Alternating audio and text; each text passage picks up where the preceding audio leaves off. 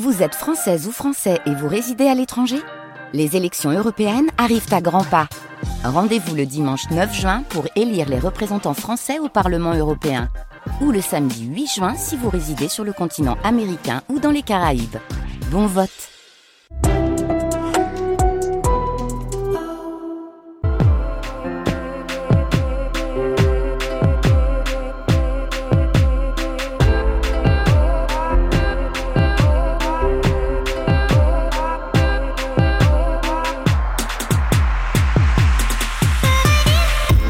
Bonjour à toutes et à tous, bienvenue dans Culture Monde, le magazine international de France Culture, préparé avec Bertie Bourdon, Mélanie Chalandon, Emma Lichtenstein, Gwendoline Troyano et Nora Litoussi, réalisé par Vivian Lecuivre. Et à la technique ce matin, c'est Alexandre Dang.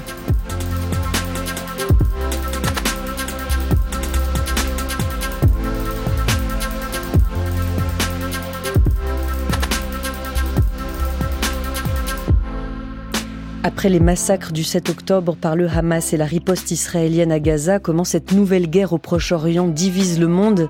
Lundi, Mélanie Chalandon et ses invités évoquaient les fractures européennes, même si tous, euh, sauf la Hongrie aujourd'hui, appellent à un cessez-le-feu. Hier, il s'agissait du malaise des États du Maghreb face à l'émotion de leur peuple. Aujourd'hui, l'Amérique latine, la Palestine au cœur et la polémique provoquée il y a deux semaines par les propos de Lula, le président brésilien. Ce qui se passe dans la bande de Gaza n'est pas une guerre, c'est un génocide. Ce qui se passe dans la bande de Gaza avec le peuple palestinien ne s'est produit à aucun autre moment de l'histoire. En fait, cela s'est déjà produit lorsque Hitler a décidé de tuer les Juifs. Quelle est la différence entre l'Ukraine et la Palestine? Je pose la question. N'est-il pas temps d'en finir avec les deux guerres et avec les autres En tant que président de la Colombie, je propose aux Nations Unies d'organiser dès que possible deux conférences de paix, l'une sur l'Ukraine, l'autre sur la Palestine. Je voudrais dire, en tant que président du Chili, que les attaques inacceptables et brutales perpétrées par le Hamas ne justifient en rien la barbarie que l'État d'Israël est en train de commettre à Gaza. Les présidents brésiliens, colombiens et chiliens, trois hommes de gauche mais de culture ou de tradition politique pas complètement identiques, trois positions représentatives néanmoins de ce que euh, l'Amérique latine dit aujourd'hui de la riposte militaire israélienne à Gaza. À part le nouveau président argentin Javier Milei et quelques États d'Amérique centrale, le continent condamne les bombardements qui ont fait plus de 29 000 morts à ce jour, d'après le ministère de la Santé du Hamas, qui en l'absence de journalistes sur place est la seule que l'on puisse aujourd'hui citer. Qu'ils aient rompu leurs liens diplomatiques avec Israël ou rappelé leurs ambassadeurs, les États d'Amérique du Sud s'en tiennent à une ligne, et c'était déjà la même avant le 7 octobre, le respect du droit international. Plusieurs d'entre eux ont reconnu l'État palestinien depuis la fin des années 2000. Comment s'est construit ce soutien aux habitants de Gaza et de Cisjordanie? Est-il toujours autant partagé? Quel est le rôle des diasporas dans ces prises de position? Nous en parlons ce matin avec nos deux invités Bonjour Christophe Ventura. Bonjour. Merci d'être avec nous. Vous êtes directeur de recherche à l'IRIS, l'Institut de Relations internationales et stratégiques. Vous avez écrit Désoccidentalisation, repenser l'ordre du monde avec Didier Billon, qui est paru l'année dernière aux éditions Agone, et une géopolitique de l'Amérique latine chez Erol. Nous sommes en direct depuis Mexico, où il est 4 heures du matin, avec Elodie Brun. Bonjour. Bonjour. Merci beaucoup à vous d'être avec nous en cette heure très matinale pour vous à Mexico. Vous êtes enseignante chercheuse au Centre d'études internationales del Colegio de Mexico. Euh, vous venez de publier un ouvrage collectif que vous avez co-dirigé, Les relations entre l'Amérique du Sud et le Moyen-Orient. Le titre est en anglais. Il a paru euh, chez Routledge, euh, les éditions Routledge. Alors, on a entendu le président brésilien Lula au début de cette émission accusant Israël de se livrer à un génocide. Il a nié hier soir avoir employé le terme d'holocauste euh, contrairement à ce que dit Benjamin Netanyahou à chaque fois qu'il cite euh, ce discours du, président brésilien. Euh, Christophe Ventura, quand Lula a-t-il, d'après vous, abandonné son intention d'être médiateur dans le conflit israélo-palestinien? C'était son intention initiale. Aujourd'hui, il prend une position très, très différente de, celle du début de la guerre. Mais je crois que la position euh, du président euh, brésilien, dont il faut rappeler qu'elle a été exprimée euh, dans un lieu qui n'est pas anodin, il a parlé devant la tribune de l'Union africaine. le lieu a été choisi. L'Union africaine, évidemment, est concernée par le drame de, de, la guerre entre Israël et le Hamas. C'est là qu'il en parle. Et en fait, ce que fait Lula, c'est que est-ce qu'il cherche à ne plus être médiateur? Je ne sais pas. Mais ce qu'il cherche et ce qu'il semble être en passe de réaliser, c'est d'apparaître un peu comme le porte-voix, le porte-parole de l'essentiel des pays du Sud euh, qui pense ce qu'il a dit.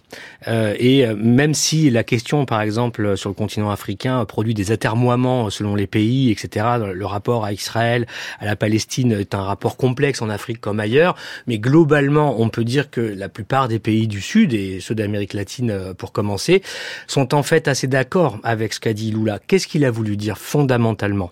Il y a les mots, leurs provocations, il y a tout ce que ça a produit, il y a le choc émotionnel produit par les mots qu'il a employés, qui ne pas, mais on y reviendra, de la même manière en Europe que dans le reste du monde, parce que la différence entre l'Europe et le reste du monde, c'est précisément l'Holocauste, c'est précisément la Shoah, et c'est quelque chose qui n'est pas, euh, disons, vécu de la même manière selon là où on est dans le monde, qui n'est pas lu euh, de, la, même pas lu de la même manière, et qui et c'est là où je voulais en venir. La position de Lula sur le fond, c'est la position euh, de dirigeants qui considèrent que le conflit israélo-palestinien est d'abord et avant toute chose, et même l'incarnation, j'ai envie de dire définitive, d'un conflit de colonisation d'une guerre de colonisation. C'est ça euh, que pense Lula de ce qui se passe à Gaza euh, actuellement, et c'est en fait euh, en se positionnant un petit peu comme le porte-voix de tous ceux qui pensent ça. Et aujourd'hui, ils sont la majorité si on extrait l'Europe et l'Amérique du Nord. Alors, en effet, ces propos n'étaient pas, c'est-il justifié à plusieurs reprises, de nier l'horreur du génocide, de l'Holocauste, terme qu'il n'a pas employé, bien sûr, comme, comme crime ultime de la Seconde Guerre mondiale, mais dire aujourd'hui appelé euh, le gouvernement israélien à, euh, à modérer sa réponse. Toutes les résolutions qui avaient été euh, présentées par le Brésil quand il était encore président du Conseil de sécurité de l'ONU, donc jusqu'au 31 octobre, ont été rejetées par, les États-Unis. C'est toujours les États-Unis qui, ce sont les États-Unis qui ont opposé leur veto à la résolution du 18 octobre.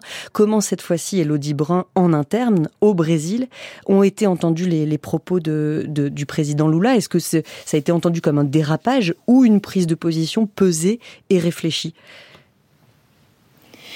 alors, je pense qu'il y a un détail important euh, dont on doit tenir compte, c'est de savoir si Lula a improvisé ou non au moment de faire cette déclaration, puisqu'on, comme on le sait bien maintenant, Lula a l'habitude de prendre ses distances. Euh, par rapport aux discours qui lui sont préparés par ses conseillers. Et je pense qu'en termes d'objectifs et de préméditation, ça, compte pour savoir euh, quels étaient euh, les effets euh, que pouvait attendre le gouvernement brésilien avec une telle déclaration, tant au niveau international qu'au niveau national. En interne, il y a un débat très vif depuis maintenant plusieurs jours sur la pertinence ou non de cette déclaration, d'autant plus qu'on est au Brésil euh, en fait dans un contexte électoral euh, proche, puisque cette année auront lieu les élections municipales et que ces élections sont en train de, prendre en partie une tournure d'opposition entre Lula et Bolsonaro, notamment euh, autour de Sao Paulo. Avec la grande manifestation de dimanche, d'ailleurs, dimanche, ce dimanche encore, une manifestation des soutiens à Bolsonaro qui, euh, disent aujourd'hui les grands titres de la presse brésilienne, a viré, entre guillemets, en, en manifestation pro-israélienne.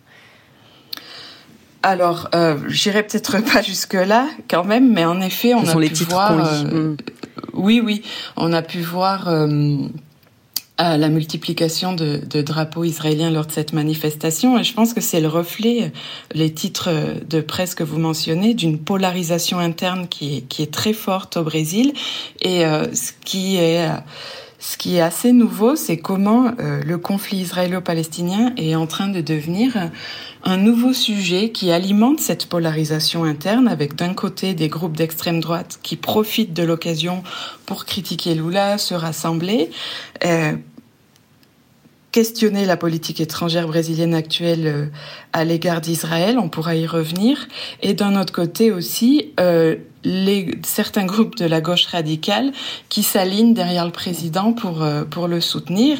Et euh, certains disent qu'un effet peut-être non attendu de cette déclaration, c'est justement cette mobilisation du camp de la gauche dans le cadre des élections à venir, et notamment à Sao Paulo, où un candidat qui n'est pas membre du Parti des travailleurs, Guillermo Boulos, va représenter la gauche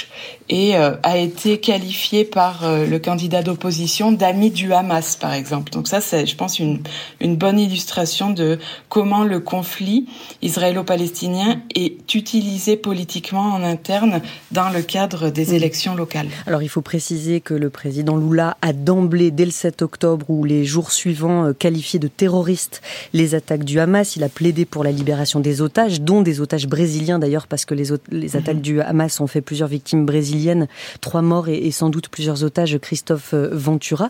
Par ailleurs, le Brésil compte la deuxième plus grande communauté juive d'Amérique latine, 120 000 personnes. Euh, comment ses représentants ont réagi aux, propos de, Lula? Bah là aussi, il y a eu euh, plusieurs euh, plusieurs sensibilités. Il a été critiqué par certaines associations, disons, de la communauté juive latino-américaine. D'autres l'ont soutenu. Mais là aussi, le, clivage, en fait, derrière, il, se joue toujours entre un clivage droite-gauche quelque part. vous avez des associations qui sont plutôt proches de la gauche qui l'ont soutenu parce qu'encore une fois, cette grille d'analyse euh, qu'on pourrait qualifier de anti-impérialiste pour aller un peu vite, et puis une autre grille d'analyse qui est l'alliance occidentaliste, en fait, qui est plutôt à droite ou à l'extrême droite. Je rajouterais dans le cas du Brésil, bien sûr, euh, le lien très fort entre les églises évangéliques euh, et Israël, puisque du point de vue de la théologie euh, évangélique, euh, comme vous savez, euh, il faut que tous les Juifs reprennent la terre d'Israël pour reconstruire le, temple de Jérusalem et Jésus viendra de nouveau sur terre, etc. Donc il y, a un lien très fort entre les droites chrétiennes, comme on dit, et puis là, le soutien à, Israël. Donc tout ça, c'est ces clivages-là qui traversent, si vous voulez, cette question. Mais je voulais juste dire, par rapport à, aux propos, c'est vrai que les propos qui ont marqué la presse sur la comparaison génocide, Hitler, etc. C'est probablement improvisé, je crois. J'ai pas de secret, mais je pense que c'est plutôt improvisé. Mais sa vraie déclaration, c'était de dire être humaniste au XXIe siècle, ça veut dire condamner les massacres perpétrés par le Hamas, qui sont injustifiables, il faut les condamner. Mais être humaniste, c'est aussi refuser à Israël, en retour, d'avoir un droit de vengeance indiscriminé et inconditionnel. Et donc, il faut condamner Israël. C'était ça sa position à Lula. Et c'est la raison pour laquelle les États-Unis ont apposé leur veto euh, aux résolutions. Alors, cette position est celle qu'il a défendue euh, au Conseil de sécurité dont vous parliez à, la, à la fin de l'automne-hiver 2023, après les événements de tragiques d'octobre, mais c'est aussi ce qu'il a rappelé devant euh, l'Union africaine. Au fond, c'est ça la, la, la, position euh, de Lula. Lula qui avait été en 2009, par ailleurs, le premier chef d'État brésilien à se rendre en Israël, premier depuis l'empereur Pedro II en 1876. Euh, il avait en revanche refusé à l'époque de se rendre sur la tombe de Théodore Herzl, le, père du sionisme, comme il était prévu dans l'itinéraire officiel.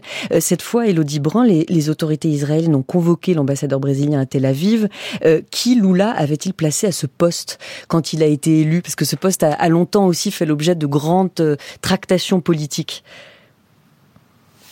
Euh, il a, il a envoyé un, diplomate, contrairement au gouvernement antérieur, mais je pense que les tensions.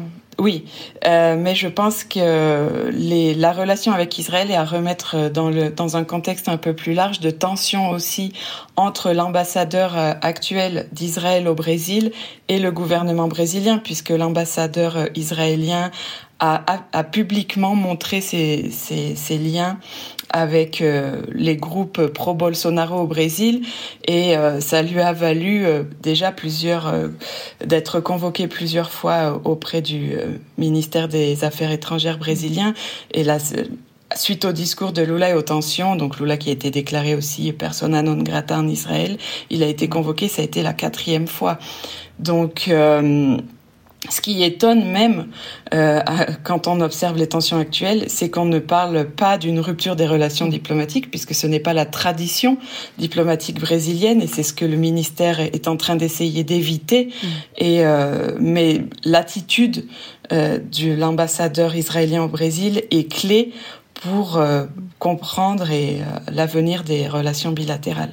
Alors à l'échelle du continent, euh, cette fois, Christophe Ventura, les présidents de la Colombie et de la Bolivie, donc respectivement Gustavo Petro et, et Luis Arce, ont pris la parole pour défendre la position de Lula après son discours. Alors Gustavo Petro a dit il y a un génocide à Gaza. Lula n'a fait que dire la vérité. Alors soit la vérité est défendue, soit la barbarie nous anéantira.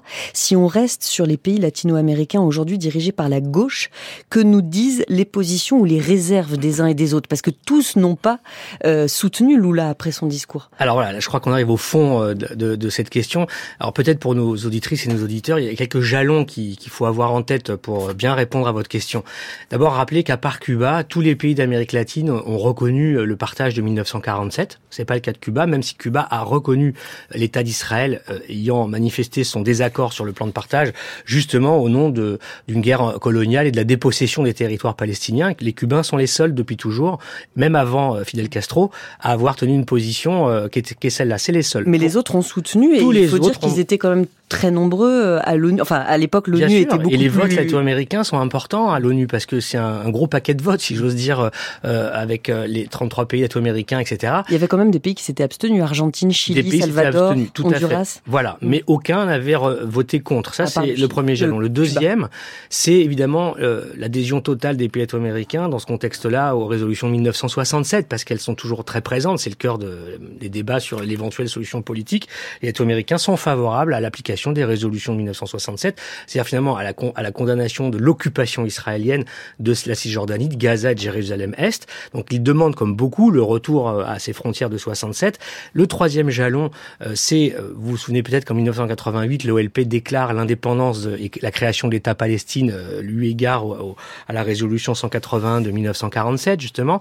Et c'est là où je veux en venir, c'est très important. Tous les pays latino-américains, sauf le Mexique, eh bien, ont euh, euh, reconnu l'existence de l'État de Palestine. Hein. D'abord en 1988, il y a un premier paquet, c'est Cuba, Venezuela, Nicaragua euh, et Costa Rica. C'est en 1988, ça, au moment où l'OLP et Arafat lancent cette opération de reconnaissance de l'État de Palestine. Et puis à la fin des années 2000, ce que vous dites, il y a une vague de tous les autres pays, Brésil, Argentine, Bolivie, Équateur, qui reconnaissent l'État de, de, de, Palestine dans ses frontières de 67. Seul le Mexique ne le fait pas, mais le Mexique a quand même un ambassadeur palestinien à Mexico. C'est ça la position des pays américains et c'est le moment où la gauche est majoritairement dans le pays parce que ça, c'est la position de la gauche latino-américaine. Sauf dans certains pays où c'est la droite qui va reconnaître l'État palestinien. C'est le cas au Chili, puisqu'en 2011, quand le Chili reconnaît l'État palestinien, c'est Sébastien Piñera qui est au pouvoir. J'ai toujours défendu et cru à la justice et à la noblesse de la cause du peuple palestinien qui doit avoir un État. Un État complet, libre et démocratique qui peut vivre en paix avec tous ses voisins. Sébastien Piñera, président du Chili en 2011, quand le Chili reconnaît l'État palestinien. Elodie Brun, que ce soit, alors très majoritairement la gauche latino-américaine et dans certains cas la, droite latino-américaine, euh, selon quels arguments, avec quelle grille de lecture, entre guillemets, euh, ces, dirigeants justifient euh, leur position sur le Proche-Orient. Ils, ils rappellent toujours, on entend beaucoup dans les discours, la question du droit international, tout le temps. Oui, oui, c'est tout à fait, c'est un socle commun. Et d'ailleurs, comme le rappelle euh, Christophe Ventura, cet attachement à se référer aux, résolutions des Nations Unies euh, comme base pour penser une éventuelle résolution du conflit entre Israël et la Palestine, illustre cet attachement au droit international. Donc ça, c'est une tradition euh, en Amérique latine.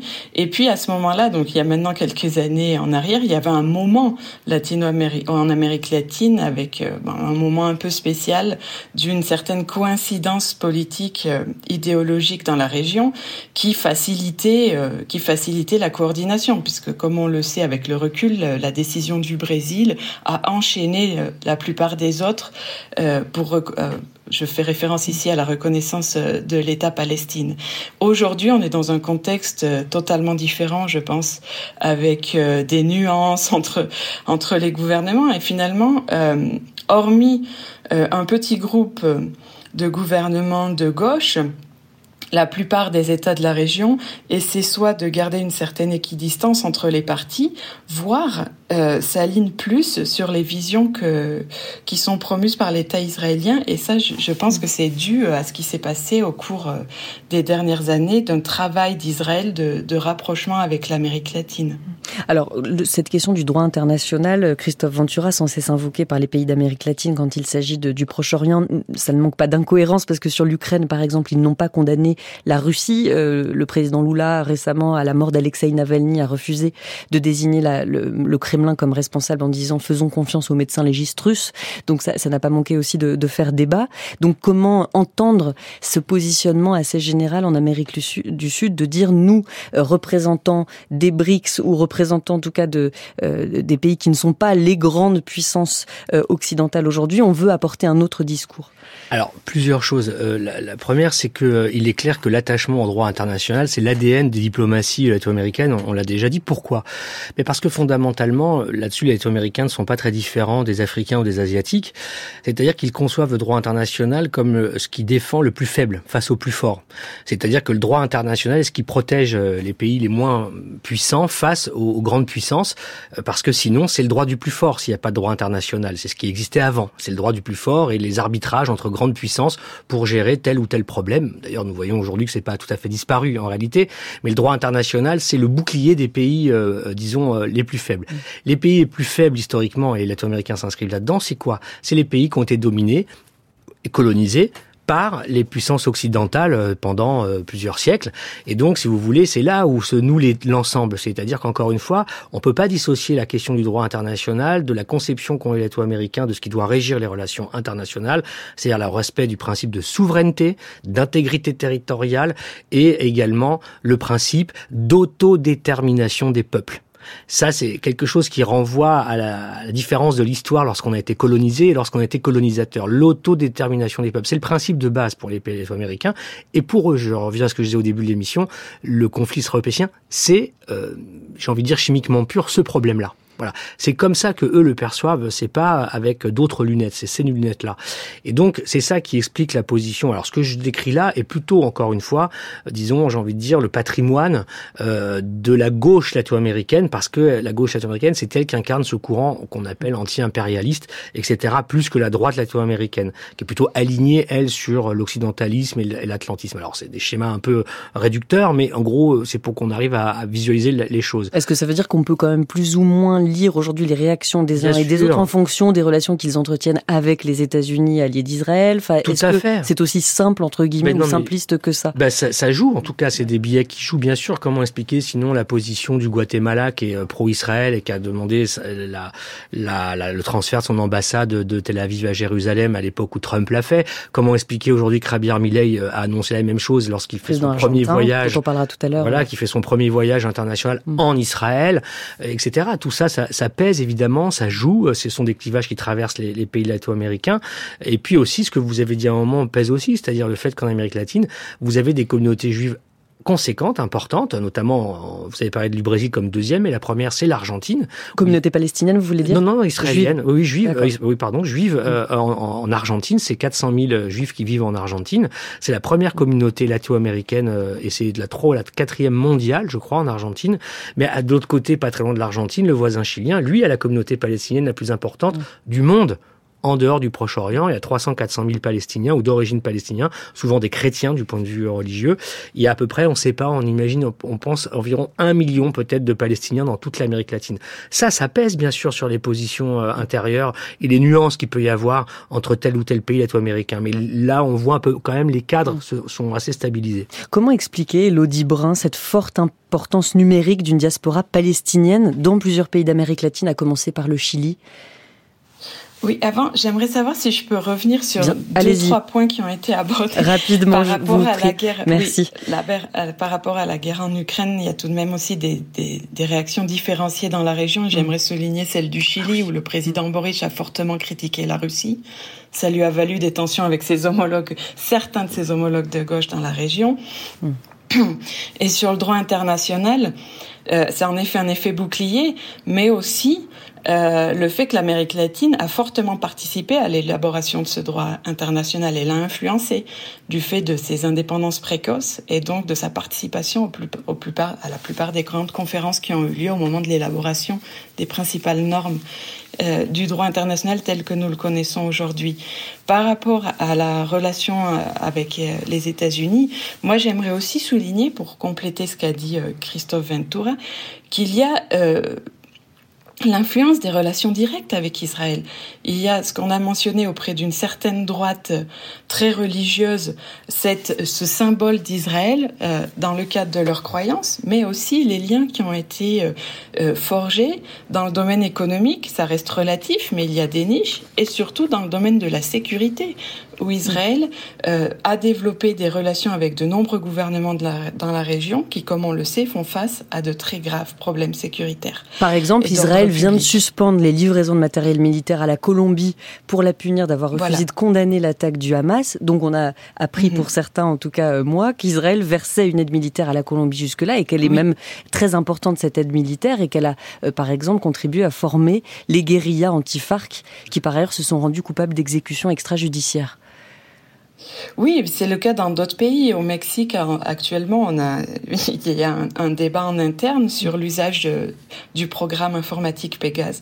Je ne sais pas trop comment on le dit en français, Pegasus. Pegasus, c'est ça. Euh, qui, mm. euh, qui, qui, qui, est utilisé pour euh, notamment mettre sur écoute des journalistes critiques de la part des militaires mexicains. Et on peut développer les exemples comme ça aussi avec, avec le Brésil. Enfin, donc ça, c'est aussi, je pense, un élément qui compte aujourd'hui pour comprendre la prudence ou le fait que plusieurs gouvernements de la région, même s'ils votent les résolutions à l'Assemblée générale des Nations unies, évitent de critiquer directement Israël. Christophe Ventura oui, non, bah c'est pour abonder dans le même sens qu'Elodie Brun. C'est vrai que c'est très important. Juste peut-être sur euh, l'Ukraine, rappeler que la position des pays américains, c'est qu'ils ont condamné la Russie en fait hein, pour l'agression. Euh, ils ont signé toutes les, les comment les, résolutions. Par contre, ils n'appliquent pas de sanctions contre Moscou. Ils ont des relations bilatérales que vous avez décrites euh, plutôt amicales avec le gouvernement russe. C'est la première chose. La deuxième, Elodie Brun a parfaitement raison. Israël a souvent joué le rôle un peu de comment dirais-je, un peu de supplétif des États-Unis lorsque les États-Unis se sont un petit peu retirés sur la fin tardive de la guerre froide de l'armement direct des des, des, contre-guérillas. Par exemple, l'épisode connu, c'est la Colombie, on vient d'en parler, je m'y attarde pas, mais il y a le Nicaragua aussi, hein, où euh, les Israéliens euh, ont euh, remplacé un peu les Américains pour avec instructeurs militaires, conseillers, formation, vente d'armes, etc. Donc l'existence d'Israël, elle est d'abord sur le plan technologique et sécuritaire et militaire en Amérique latine, et c'est là l'embrouille entre Petro et Israël aujourd'hui, elle est là-dessus. Par exemple, quand là ont été il y a quelques semaines arrêtés à San Paolo au Brésil des, des, suspects brésiliens interpellés, soupçonnés d'être membres du Hezbollah et, de préparer des attentats terroristes. Est-ce que, euh, d'après vous, Elodie Brun, le Mossad, les services secrets israéliens, ont contribué à ces arrestations? Est-ce qu'ils sont également toujours très présents au Brésil, comme ils l'ont été par ailleurs ces services secrets après la Seconde Guerre mondiale, quand il s'est agi euh, de, de, de, de, traquer euh, d'anciens nazis? Alors, à quelques exceptions près, les autorités brésiliennes ont souvent été coopérantes, sauf le, procureur général brésilien Enrique Arrojo, je sais pas comment on dit, qui, qui était le père du ministre des Affaires étrangères de Jair Bolsonaro et qui s'était opposé à l'extradition euh, de l'ancien sous-commandant du camp d'extermination de Sobibor euh, en Pologne, Gustav Wagner. À part ça, il y a quand même eu beaucoup de liens entre les services de renseignement israéliens et les autorités brésiliennes. Est-ce que c'est encore le cas aujourd'hui? Bah, pourquoi pas J'ai envie de dire, faut pas, faut pas oublier que la stratégie de de Lula en général, c'est de n'exclure personne. Euh, du fait, euh, il, il, a en effet cette posture euh, très critique d'Israël, mais en même temps, on ne rompt pas les relations. Euh, de la même manière, euh, bien qu'il critique les les orientations du gouvernement Biden sur euh, ce qui se passe entre Israël et la Palestine et le fait le contraste avec euh, avec la guerre en Ukraine, les relations avec les États-Unis sont plutôt fluides. On va fêter les 200 ans, le, le bicentenaire de l'établissement des relations diplomatiques cette année. Euh, Blinken vient d'aller au Brésil, donc bon, je pense qu'il faut comprendre euh, ces politiques étrangères euh, dans toutes leurs contradictions et pas seulement en termes d'exclusion en fait. Donc ça ne m'étonnerait pas puisque euh, si certains membres du Hamas, c'est une question très compliquée au Brésil, cette présence avérée de membres du Hamas, puisque du, Hezbollah, du Hezbollah, pardon, du Hezbollah, libanais, puisque le Hezbollah est aussi considéré comme un parti politique et pas seulement comme une organisation terroriste. Donc parfois les frontières sont un peu floues pour définir si quelqu'un est un membre du Hezbollah de quelle rame en particulier. Mais euh, le Brésil peut aussi s'appuyer sur une récente loi antiterroriste euh, que d'ailleurs le gouvernement brésilien actuel veut essayer d'amender. Donc euh, voilà, par rapport à, à au fait que vous mentionnez au début, moi, j'ai pas eu confirmation de, l'information pour le moment. Voilà, je, précise qu'on dit souvent euh, qu'il y a au Brésil, alors à la fois une très forte communauté libanaise dans la zone de la triple frontière entre le Paraguay, le Brésil et l'Argentine, euh, et que certains de ces Libanais sont affiliés au Hezbollah. Euh, et la, justice américaine disait en 2003, ça commence à vraiment à remonter, les rapports de, la justice américaine, c'était en 2003, que le Brésil était une base arrière du Hezbollah. Christophe Ventura, qu'est-ce qu'on en sait aujourd'hui? Crois pas que d'autres rapports soient venus étayer ces faits-là. Néanmoins, on peut se poser la question mmh. qu'est-ce que qu'est-ce qu'on sait pour sûr à chaque fois que sont interpellés euh, des, des, des, Brésiliens là comme euh, comme en novembre à, à San Paolo, il y a des auditions qui sont consultables. Enfin, qu'est-ce qu'on peut aujourd'hui établir de lien entre le Hezbollah libanais et, euh, et le Brésil? Moi, je reste prudent parce que justement, je crois qu'on peut pas établir de lien euh, vraiment euh, comme ça factuel. Et alors, il est clair que ça, c'est un peu le discours que vous avez dit depuis depuis une vingtaine d'années. effectivement, euh, il y a ce discours de la part du département euh, de la justice et du département américain sur la présence euh, d'infiltrés du Hezbollah, etc., à la triple frontière, ce que vous avez évoqué. Ça fait l'objet de souvent d'enquêtes ou de d'articles dans la presse, ça oui, mais je veux dire, il n'y a jamais eu d'études à ma connaissance ou de choses qui ont avéré, qui, qui, ont avéré cette situation. Alors, ce qui est difficile, euh, bien sûr, c'est que parce que la thèse, grosso modo, c'est qu'après la, la, seconde guerre du Liban en 2006 euh, et un peu avant l'opération Plomb durci de 2009 euh, qui renvoie à ce qu'on disait avant sur la reconnaissance de l'État palestinien, c'était le contexte, on a oublié de le dire tout à l'heure, hein, c'était Plomb durci bien sûr. 2009, mais, voilà. militaire. Euh, mais je, la, en 2006, la thèse c'est de dire qu'après euh, la victoire d'Israël, etc., bah en fait le Hezbollah avait envoyé des gens euh, un peu partout pour retrouver des financements en fait pour le mouvement et que là il y a un lien qui opérerait entre euh, le Hezbollah, le narcotrafic pour financer finalement la reconstruction et le renforcement et le développement et la consolidation des capacités euh, du, du, Hezbollah. Alors c'est ça un peu la thèse, mais ça c'est la thèse des instituts, des, des, des, des agences américaines. Euh, euh, bon, il faut la dire, mais y a, franchement, il n'y a jamais eu rien qui a prouvé tout ça. Après, la difficulté, c'est que bien sûr, il y a des mobilités. Euh, il y a une présence, des coopérations importantes entre l'Iran et l'Amérique latine. Ils ont de très bonnes relations dans le pétrole, dans que sais-je, tout un tas de choses. Alors on peut pas euh, du tout éviter l'idée que peut-être dans le nombre de, de gens qui viennent d'Iran, il y a des gens qui ont des, enfin, qui sont dans les services ou qui sont dans des, des, des le Hezbollah ou que sais-je, c'est possible, mais ce serait même pas l'apanage d'ailleurs de, des, des, Iraniens de faire ça, puis c'est ce que font tous les pays en matière d'espionnage, de, renseignement, de, de, etc. Mais après, est-ce qu'il y a des financements? Est-ce que tout ça sert à financer le Hezbollah?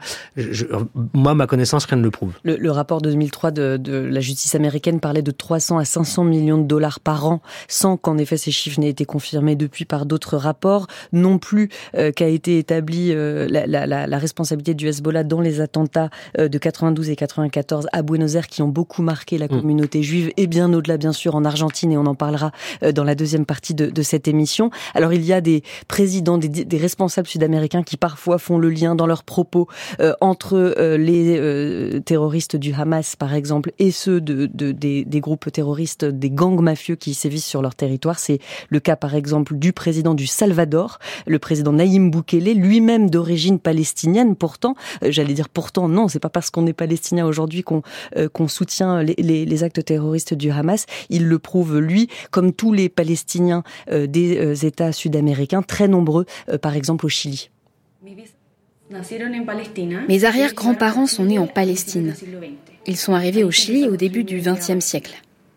C'est de là que me vient mon identité palestinienne. Ils ne m'ont jamais trop expliqué ce qui s'était passé en Palestine. On aurait juste dit qu'un juif était entré dans leur maison, qu'il allait la prendre de gré ou de force. Ils ont décidé de venir au Chili et ils y sont restés. Et c'est un peu tout ce qu'ils m'ont dit, et pas grand-chose sur la question politique ou sur les raisons profondes. C'est triste, malgré que nous soyons énormément de descendants de Palestiniens au Chili, on ne parle pas trop chez nous de l'histoire, de ce qu'il s'est passé et de ce qui se passe aujourd'hui. Au Chili, depuis plus de 75 ans, nous sommes une communauté en diaspora, c'est-à-dire une communauté qui a été expulsée de sa terre et qui n'a jamais pu y retourner.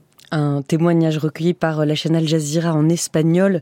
Elodie Brun, c'est difficile d'en parler comme d'une communauté homogène. Néanmoins, qu'est-ce qu'on peut dire des Palestiniens du Chili? Revenir peut-être d'abord sur la, façon dont ils se sont implantés euh, au fil des, décennies euh, sur, sur, dans, dans ce pays. Est-ce qu'ils ont toujours aujourd'hui des liens familiaux avec la Palestine? Et euh, en l'occurrence plutôt la Cisjordanie oui, alors tout d'abord rappeler que ce sont des flux qui ont eu lieu par vagues, principalement entre la fin du 19e siècle et le début du 20e siècle, et qu'il s'agissait euh, euh, du départ de minorités chrétiennes qui étaient euh, qui, est, qui, se trouvaient dans des situations vulnérables dans le cadre enfin, de l'Empire ottoman. Donc ce sont des flux anciens, ça, ça explique peut-être euh, un peu le, le manque d'histoire que souligne la personne qui a été euh, interrogée, que vous, que vous venez de, euh, hmm. de nous faire entendre. Mais c'est une communauté qui s'est qui s'est bien implantée via les activités commerciales et qui aujourd'hui euh, a des liens avec le monde politique tant à gauche qu'à droite en fait. Euh, vous pouvez trouver euh, des, euh, des descendants de Palestiniens qui ont collaboré à l'époque de la dictature, tout comme des descendants palestiniens qui ont, sont membres du Parti communiste chilien. Donc ça, c'est, je pense, un élément important. Mais au Chili, il y a aussi une communauté juive. Donc en général, la tradition des gouvernements chiliens, c'est d'essayer de trouver un équilibre entre, ces communautés. Et euh, donc elles sont, elles sont plutôt bien intégrées. Et le cas de Naïb Bukele est, très intéressant à cet égard, puisqu'en effet, ce n'est pas parce qu'on est descendant de Palestiniens qu'on fait cause commune avec tout ce qui se passe en Palestine. Et de fait, euh, je pense que la plupart des descendants euh, de Palestiniens ne se reconnaissent pas euh, dans le Hamas, par exemple, du fait de leurs différences, de, religion et aussi leurs différences de vision politique.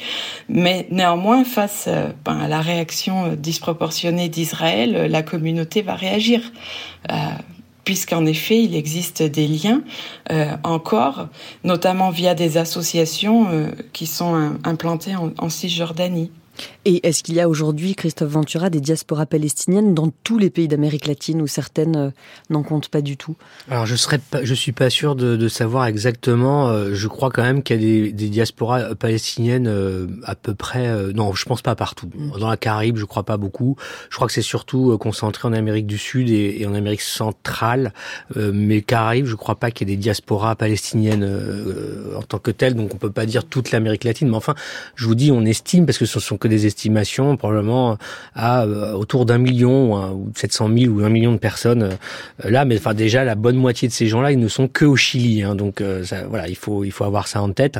voilà. Le Chili, le Chili qui compte aussi, vous nous le disiez tout à l'heure, une très forte communauté juive. Et est-ce que de la même façon que les communautés palestiniennes d'Amérique du Sud se désolidarisent pour certains du Hamas, tout en soutenant la cause palestinienne et en critiquant l'offensive, plutôt la riposte israélienne à Gaza? Est-ce que de la même façon, les communautés juives seraient nécessairement comme un seul homme derrière le gouvernement de Benjamin Netanyahou en Amérique du Sud? Ah, ah, non, non, pas du mm. tout. Justement, les, les, communautés euh, juives euh, et leurs organisations euh, sont pas du tout alignées spontanément sur la politique du gouvernement d'extrême droite de Monsieur Netanyahou, pas du tout.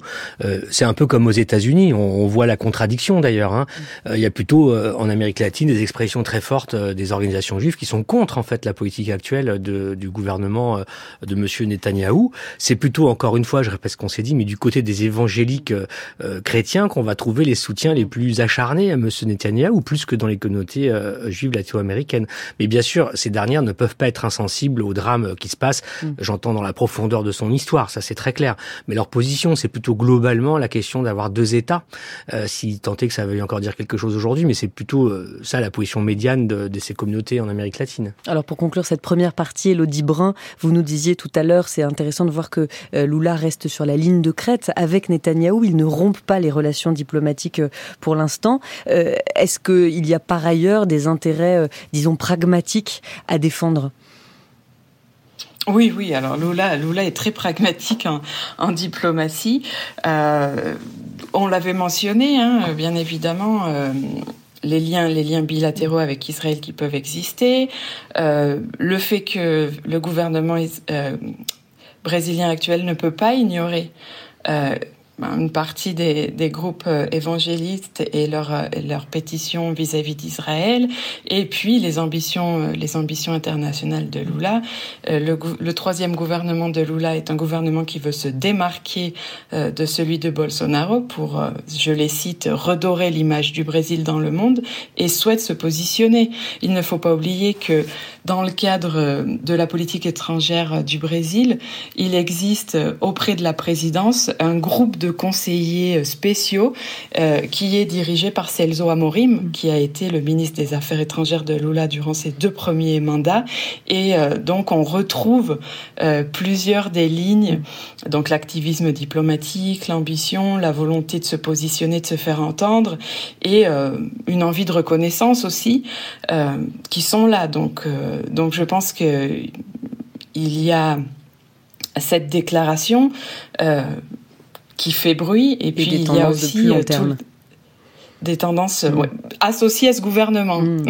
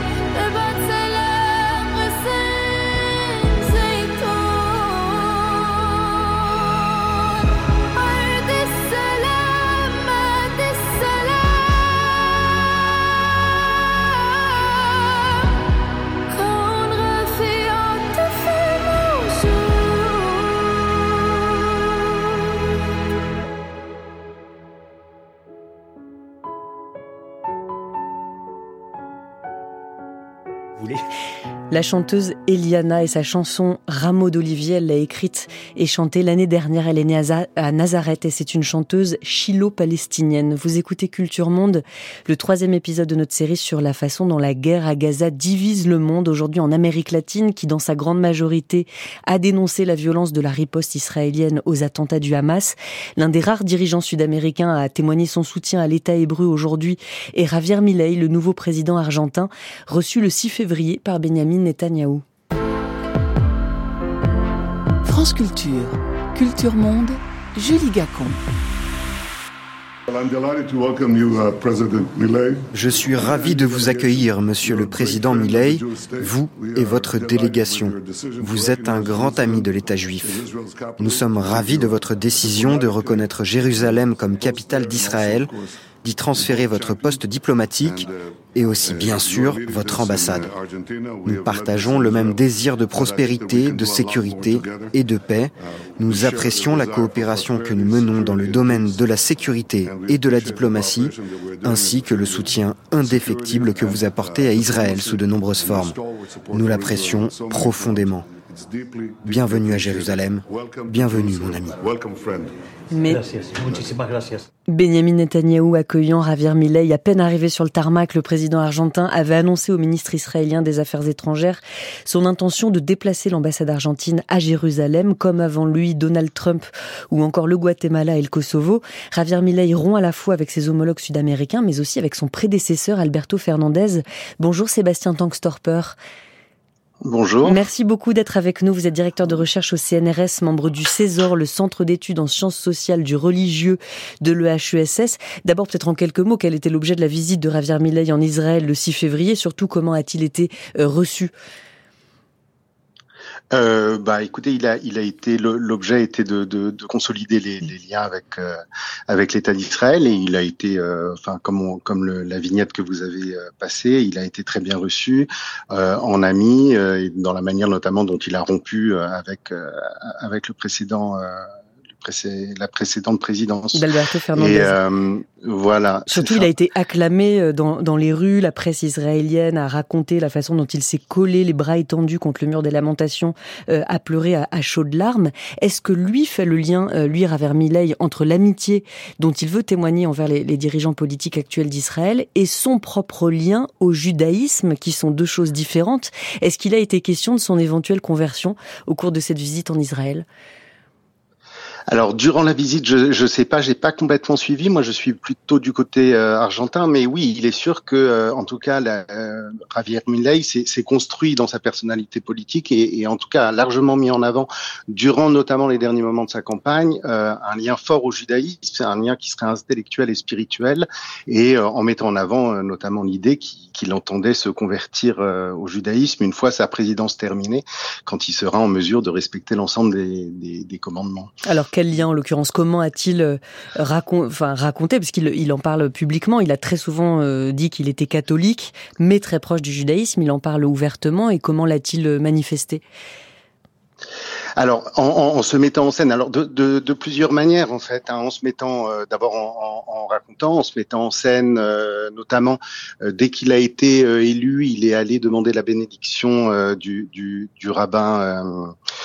Alors là, son, nom m'échappe là dans le de Pinto, hein, de, de, la, de la communauté Lubavitch, et aussi en mettant en avant ses liens avec le, le, le rabbin de la communauté Asilba de, de, de Buenos Aires, qui serait son maître à penser. Et et donc, il, aime à raconter qu'en fait, après cette première rencontre qu'il a eue avec ce rabbin, il y a un ou deux ans, hein, si mes souvenirs sont bons, euh, ce dernier lui aurait dit qu'il était appelé à, une mission euh, de, transformation, une mission politique importante, quasi messianique en fait.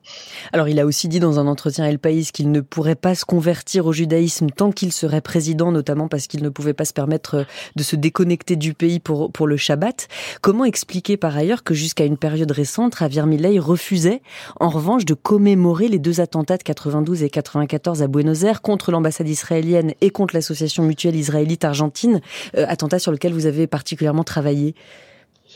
Oui, alors je ne sais pas s'il refusait d'y commémorer puisqu'il l'a été hein, aux dernières commémorations. Ce qui s'est raconté dans la presse, c'est que, alors moi j'avais pas pu y aller aux, aux dernières, donc j'étais pas sur place, mais euh, ce qui a été dit dans la presse, c'est qu'il aurait été très mal accueilli par une partie de la de la foule. Par ailleurs, effectivement, il a été dans un, dans un premier temps, il avait refusé de, de voter pour transformer le, jour du 10 juillet 1984, euh, du 18 juillet, hein, date de la de l'attentat contre contre Lamia. Il avait refusé d'en faire un jour de deuil national. Il s'est rétracté après. En tout cas, euh, voilà. Après, il a fini par euh, par enfin par, par, approuver en fait la décision. Et aujourd'hui, comment réagit la communauté juive en Argentine? Est-ce qu'on peut parler d'une communauté juive en Argentine face aux attentats terroristes du Hamas du 7 octobre à la riposte israélienne? Est-ce qu'elle parle ou ces institutions d'une seule voix aujourd'hui? Non, alors en fait, il y a, deux positions et qui, résultent aussi du fait que c'est un petit peu difficile de parler de la communauté juive, mais enfin les différents juifs d'Argentine euh, sont très fortement polarisés aujourd'hui euh, selon le, les, références politiques euh, de Argentine, hein, entre eux, grosso modo, pour faire très vite, péroniste et euh, et macriste hein, plutôt plutôt que d'ailleurs euh, partisan Donc, gauche de droite. Mmh. mais pour le voilà, dire très très vite droite, parce que les oui les, pour le, oui, les étiquettes sont difficiles enfin, à voilà, comparer. mais je pense qu'on n'aura pas le temps de rentrer Mmh. un petit peu dans les subtilités euh, là-dessus mais euh, il y, a, y a tout un dans un premier temps tout un, un, un, texte qui a été signé par plus de 4000 personnalités euh, du monde politique intellectuel et artistique qui a qui a notamment avancé l'idée que que, que Milley ne parlait pas au nom des juifs d'Argentine et qui mettait en, en, en avant euh, notamment la, la, dimension fortement euh, sociale aussi qui, que, que, porte que peut porter le, le, le, judaïsme. Mais dans le même temps, euh, Milay a reçu le soutien de, de personnalités importantes aussi issues des institutions juives qui sont aussi des personnalités politiques et je pense notamment à, à l'ancien ministre, enfin secrétaire d'État, il n'était pas ministre, secrétaire d'État aux au droits de l'homme de Macri, hein, donc de, du, du, président qui était avant euh, Fernandez. Euh, et et qui, qui a apporté son soutien à, à, à Milley dans l'entre-deux tours, notamment parce que pour ses prises de position vis-à-vis de l'attentat, enfin surtout en refus d'apporter son soutien aux péronistes, en fait par refus du péronisme, mais aussi par rapport aux positions que, que Milley a pris par rapport à Israël. Alors sur ce, cette donc il y a, y a une, une, polarité très forte aujourd'hui au sein des, mm. des Juifs d'Argentine qui qui est retraduite dans le jeu politique argentin. Est-ce qu'on peut parler de calcul politique euh, de la part de Javier Milei quand aujourd'hui il fait état euh, à de très nombreuses reprises de sa conversion très intime euh, au, au judaïsme qui, qui n'a pas été donc il n'est pas allé au bout de, de cette conversion. C'est encore une fois une démarche très personnelle. Donc s'agissant d'une démarche très personnelle, est-ce qu'on peut néanmoins parler de calcul politique comme comme le font certains? Euh, alors, je, je, je, l'un n'empêchant pas l'autre, hein, il peut être tout à fait euh, sincère dans, dans, dans, son intérêt et son attirance pour le judaïsme. Et par ailleurs, euh, en langage politique, tout est toujours retraduit. Et je pense que la, la manière dont il met en avant, d'abord, c'est un certain judaïsme, hein, c'est le judaïsme orthodoxe, euh, voire ultra-orthodoxe quand il va voir les, les Lubavitch. Euh, c'est un, les Lubavitch qui sont connus pour leur anticommunisme et pour avoir vraiment milité et qui, a, qui, a, qui a un, un, un, ressort très fort hein, de, de, de, de Milley, hein, le, le, le, le, combat contre contre le, un communisme culturel hein, qui, qui saturerait la société argentine. Et euh, donc voilà. Et par ailleurs, je pense qu'il y a beaucoup de, de, de références d'un judaïsme pré-exilique qui construit un petit peu une image messianique en fait de son de sa présidence. Et je pense que de ce point de vue-là, il, il, mobilise beaucoup et, et, et, ça lui sert à construire une image à la fois euh, un peu messianique et un peu iconoclaste aussi, il faut le dire, et il joue beaucoup sur ce type de ressort. Hein.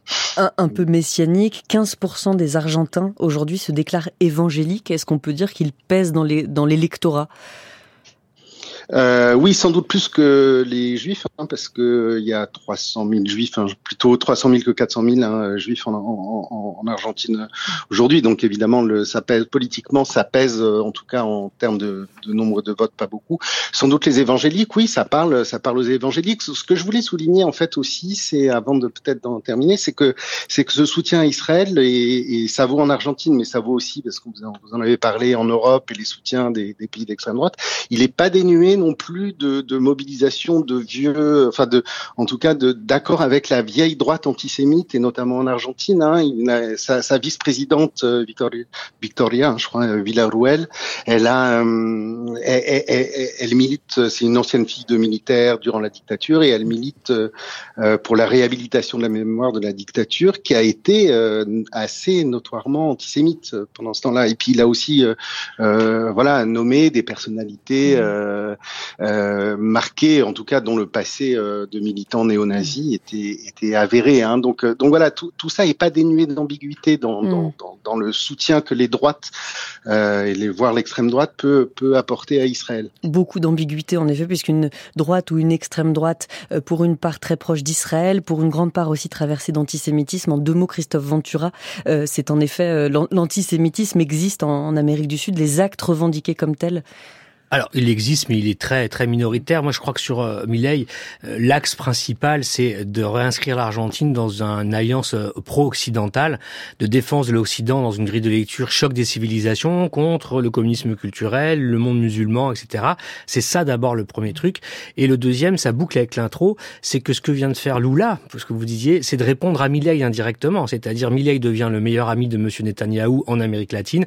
Lula devient l'adversaire politique sur le plan mondial de Netanyahou c'est ça euh, aussi ce qu'a gagné ou ce que veut gagner Lula dans sa démarche. Merci à vous trois d'avoir été avec nous. Sébastien Tankstorper, directeur de recherche au CNRS, membre du Césor euh, de l'EHESS. Merci Christophe Ventura, directeur de recherche à l'IRIS. Je rappelle le titre de vos derniers ouvrages, Désoccidentalisation, repenser l'ordre du monde, euh, coécrit avec Didier Billon chez Agone et une géopolitique de l'Amérique latine chez Erol. Et je remercie beaucoup Elodie Brun qui était à Mexico où il est maintenant bientôt 5 heures du matin, enseignante chercheuse au Centre d'études internationales del Colegio de Mexico. Merci beaucoup d'avoir été avec nous. C'est l'heure de la revue de presse internationale.